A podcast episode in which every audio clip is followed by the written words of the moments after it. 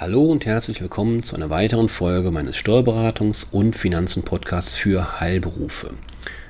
Mein Name ist Carsten Sambale-Wecker. Ich bin Steuerberater und arbeite in Aachen in einer Kanzlei mit mittlerweile zwölf Mitarbeitern. Ja, unsere Aufgabe ist im Wesentlichen, Sie vor unangenehmen Überraschungen seitens der Finanzverwaltung oder aber auch der deutschen Rentenversicherung im Rahmen von Sozialversicherungsprüfungen zu bewahren. Ja, heute möchte ich mich natürlich nochmal mit dem Thema Corona, wie soll es anders sein, beschäftigen. Ein sehr sensibles Thema. Da soll sich auch keiner direkt angesprochen fühlen ähm, als Verdachtsmoment oder ähnliches.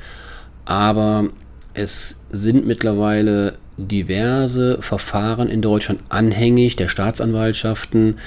Ähm, daher gebietet es die Situation, dass wir zu diesem Thema uns unterhalten. Und zwar möchte ich heute darauf hinweisen, ja, dass sie sich vor dem bösen Vorwurf des Subventionsbetruges schützen müssen.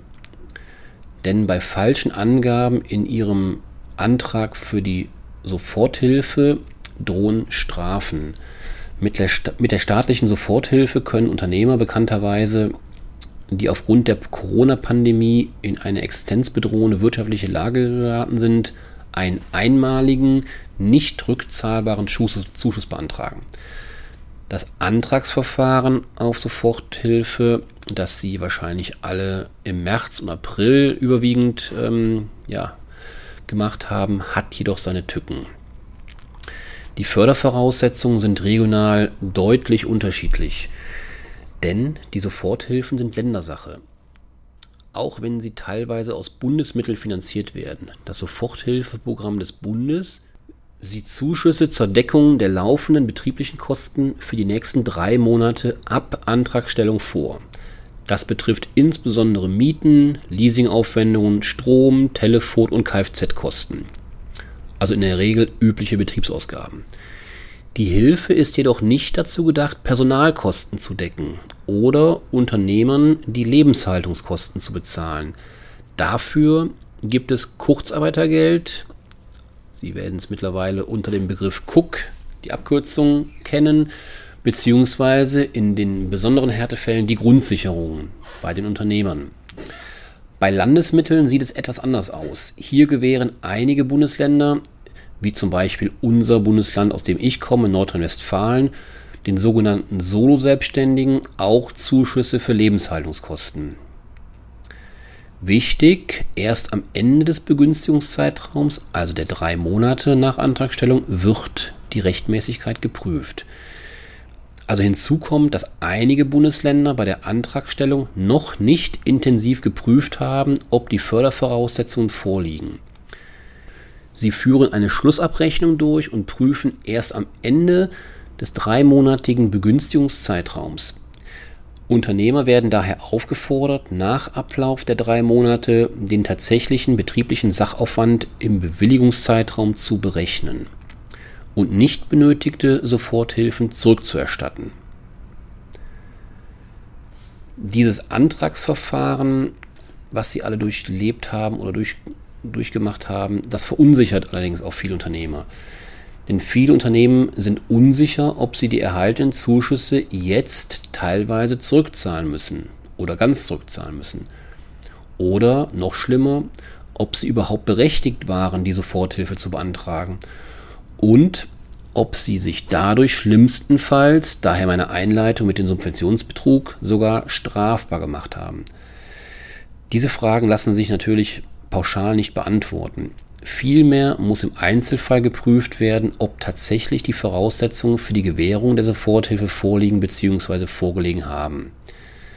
Nach den Nebenbestimmungen der Soforthilfeprogramme und dem Strafgesetzbuch, Stichwort Subventionsbetrug, müssen Unternehmer der jeweiligen Bewilligungsbehörde mitteilen, wenn die Finanzhilfe nicht erforderlich war oder der Antrag zu Unrecht gestellt wurde. Hierfür kann es verschiedene Gründe geben. Da wären zum Beispiel, diese Soforthilfe wurde auch für Personalkosten oder Unternehmerlohn beantragt. Oder der tatsächliche Liquiditätsengpass ist geringer als ursprünglich gedacht. Oder der Liquiditätsengpass wurde bereits durch andere Geldzahlungen, zum Beispiel Entschädigung nach Infektionsschutzgesetz, durch eine Betriebsunterbrechungsversicherung oder ähnliches kompensiert. Oder aber das Unternehmen, welches die Soforthilfe beantragt hat, war bereits vor dem Jahr 2020, also im Dezember 2019, in Schwierigkeiten. Oder ein letztes Beispiel ist das Thema Beschäftigtenanzahl. Die Anzahl der Beschäftigten der sogenannten Vollzeitäquivalente wurde falsch berechnet. Also hier zur Erinnerung, wenn Sie Minijobber oder Teilzeitbeschäftigte haben, musste das auf sogenannte Vollzeitäquivalente umgerechnet werden. Und dementsprechend ergab sich dann die Höhe Ihrer Soforthilfe. An dieser Stelle ein aktueller Hinweis. Das sogenannte Rückmeldeverfahren wurde in einigen Bundesländern, darunter zählt unter anderem Nordrhein-Westfalen, also unser Bundesland, in dem ich praktiziere, zwischenzeitlich gestoppt.